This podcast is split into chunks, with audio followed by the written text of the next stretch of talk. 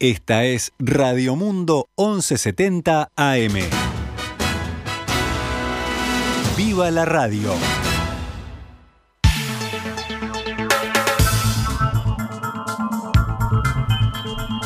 Veinticinco minutos pasan de las 12, tardísimo se nos hizo en esta mañana, ya mediodía. Vamos, ¿sí? ¿Te parece ahora actualizar la información? Vamos. El Congreso de Intendentes decidió que sus titulares no debatirán entre ellos en torno a la ley de urgente consideración para no interferir en el relacionamiento mutuo. Así lo aseguró hoy el intendente de Salto, Andrés Lima, luego de que ayer los jefes comunales blancos y colorados desafiaron formalmente a sus colegas del Frente Amplio. Entrevistado por Desayunos Informales, Lima sostuvo que había fricciones dentro del Congreso, por lo que se puso sobre la balanza cómo el tema estaba afectando el propio relacionamiento. El intendente Vidalí hace un planteo en el plenario de retirar la propuesta de debatir, eh, porque bueno, eh, se evaluó de que en los últimos tiempos eh, el clima de trabajo en el propio Congreso no era el mejor y entendimos de que la LUC no debe ser un elemento que interfiera con el trabajo que venimos realizando en el Congreso de Intendentes. Laura Raffo, ex candidata a intendenta de Montevideo por la coalición y presidenta de la departamental de Montevideo del Partido Nacional, expuso públicamente las seis preguntas. Dijo que Carolina Cose debería responder sobre la polémica en torno a la donación de remeras y mochilas de la intendencia al Frente Amplio para la campaña por el sí. Esto es lo que debe explicar Cose, dijo Raffo vía Twitter. Uno, ¿quién ordenó la compra? Dos, ¿quién la autorizó? Tres, ¿a qué proveedor se le compró? 4. ¿Cuánto costó? 5. ¿Dónde están las mochilas y las remeras ahora? Y 6. ¿Cuáles serán las medidas que se tomarán? El Partido Nacional anunció que promoverá una comisión investigadora en la Junta Departamental sobre una donación de la Intendencia a la campaña por la derogación de 135 artículos de la LUC. El Partido Colorado señaló que acompañará esa solicitud. La indagatoria que promueven los blancos procura establecer responsabilidades sobre la donación de materiales por la Intendencia de Montevideo al Frente Amplio para colaborar con la actividad de la campaña del sí prevista para el 6 de marzo. Bueno, y recordemos qué pasó con esos materiales. El gobierno que encabeza la intendenta Carolina Cose calificó el hecho de donación sin autorización y ordenó retirarla. El presidente del Frente Amplio, Fernando Pereira, respondió que ordenó devolver la donación y dijo, mandamos a devolver algo que no queremos ni precisamos. La intendenta Carolina Cose explicó ayer en rueda de prensa que se trató, dijo, de un error de una persona a la que nadie le dio la orden y que no habrá sanciones al respecto. Cuando detectamos el error, enseguida hablamos con la persona, entendió que había cometido un error, eh, llamamos al, Frente Amplio y se desandó eso porque, eh, digamos, no era correcto. ¿verdad? ¿Este funcionario quién le dio la orden para que pueda enviar esa, esa, esa, Nadie le dio la orden, fue un, error personal que cometió esta persona este, y para mí, digamos, se habló, entendió que había cometido un error, para mí el tema está cerrado.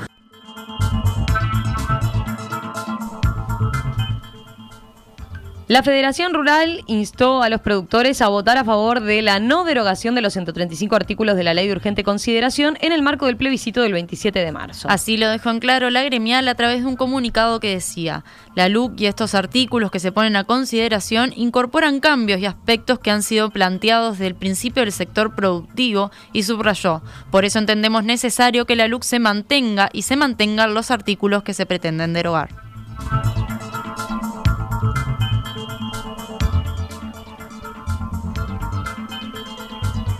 El presidente Luis Lacalle Pou partirá hoy a Emiratos Árabes Unidos. Junto a una delegación de ministros y empresarios, será parte este lunes de la Exposición Internacional de Dubái. A la calle Pou lo acompañarán los ministros Azucena Arbeleche de Economía, Francisco Bustillo de Relaciones Exteriores, Tabaré Viera de Turismo y Omar Paganini de Industria. El titular de ganadería, Fernando Matos, está hace algunos días en Dubái participando de la Feria de Alimentación del Golfo. De la delegación participarán además representantes de unas 60 empresas nacionales. Entre las actividades están previstas que habrá contacto con autoridades de Emiratos y con empresas locales e internacionales con negocios a los países árabes. La delegación oficial regresará a Uruguay el 23 de febrero. El Congreso Nacional de Intendentes confirmó ayer que propondrá al Gobierno Nacional que el programa de oportunidades laborales, más conocido como Jornales Solidarios, continúe hasta fin de año. Una comisión de jefes comunales de todos los partidos diseñará un plan de implementación y financiamiento del programa. Así lo dijo en rueda de prensa el intendente de Salto, Andrés Lima. Y que va a elaborar una propuesta única, porque en el plenario se escucharon distintas propuestas o distintas visiones de los intendentes, pero todos coincidiendo en un balance muy positivo del programa a lo largo de todos estos meses y bueno, la, la, la necesidad de continuarlo por el año 2022. Según consignó el diario El Observador, entre los argumentos a favor de la continuidad del plan, el Congreso de Intendentes manejó el siguiente dato del Banco de Previsión Social. Entre mayo y diciembre del año pasado, el 37,5% de los nuevos puestos de trabajo cotizantes creados a nivel nacional correspondió promedialmente a los jornales solidarios. Oportunidades Laborales estuvo dirigido a personas de entre 18 y 65 años de edad que carecían de ingresos por salario, así como retribuciones o subsidios de cualquier tipo, a excepción de los beneficiarios del Ministerio de Desarrollo Social. El plan ofreció 15.000 cupos de empleo distribuidos en forma proporcional en todo el país, a los que se les asignó un salario de 12.500 pesos por 12 jornales al mes. Las actividades laborales más frecuentes que desempeñaron los beneficiarios fueron barrido y limpieza de espacios públicos, albañilería, pintura, bituminización y bacheo y desplazamiento. El presidente Luis Lacalle Pou anunció de manera no formal el viernes pasado que el gobierno nacional pagará los aportes patronales generados por el plan en caso de que las intendencias que decidieran mantenerlo y se hagan cargo de los salarios. ¿Cómo cotiza el dólar a esta hora aquí en nuestro país?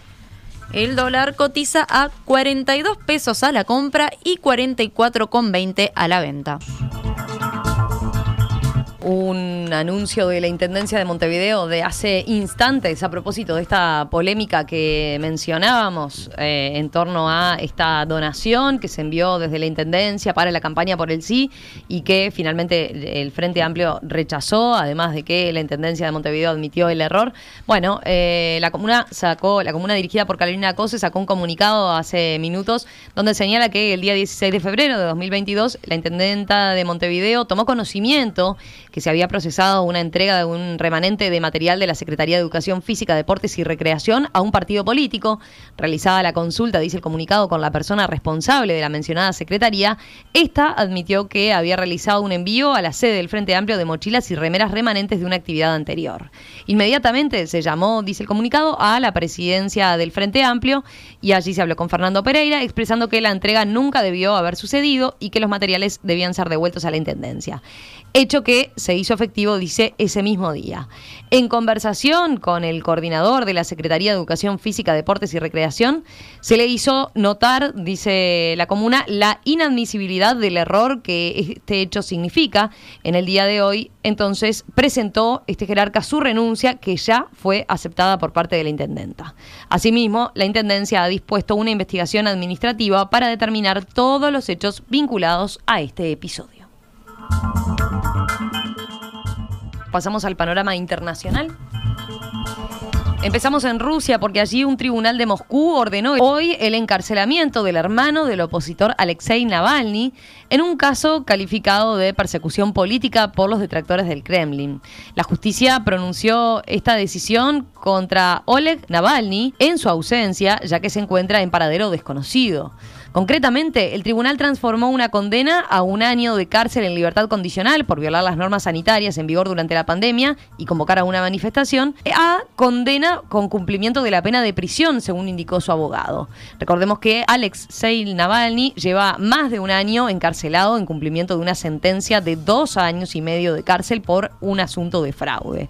El opositor fue detenido en enero de 2021 a su llegada a Moscú tras meses de convalecencia en Alemania, después de haber sido envenenado, un hecho del que el opositor responsabiliza a Putin.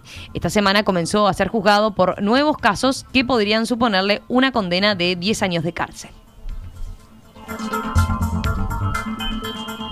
También en Rusia, el presidente Vladimir Putin admitió esta mañana que hay una degradación en la situación en el este de Ucrania, donde las fuerzas gubernamentales y los separatistas prorrusos se acusan de avivar el conflicto. Observamos una grabación en la situación, dijo el mandatario, tras reunirse con su homólogo bielorruso en Moscú, Alexander Lukashenko. El este de Ucrania era escenario esta mañana de nuevos bombardeos de los cuales se acusan mutuamente el ejército ucraniano y los separatistas prorrusos, lo que aumenta la tensión en la región y a los ojos de Occidente también aumenta el riesgo de una invasión rusa.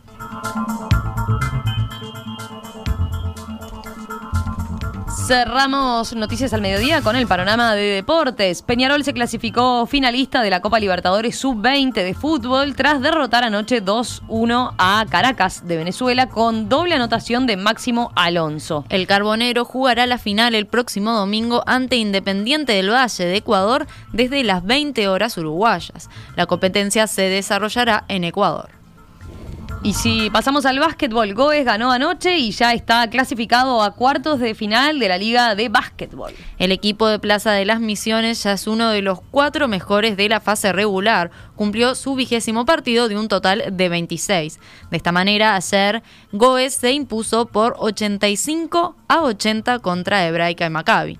Esta noche desde las 21 y 15 se enfrentarán Olimpia y Peñarol en Olimpia, Urunday Universitario Nacional en Welcome, Trubil y Bigua en Trubil, Urupán Defensor Sporting en Urupán, Olibol Mundial y Aguada en Olibol y Capitol contra Malvin en Capitol.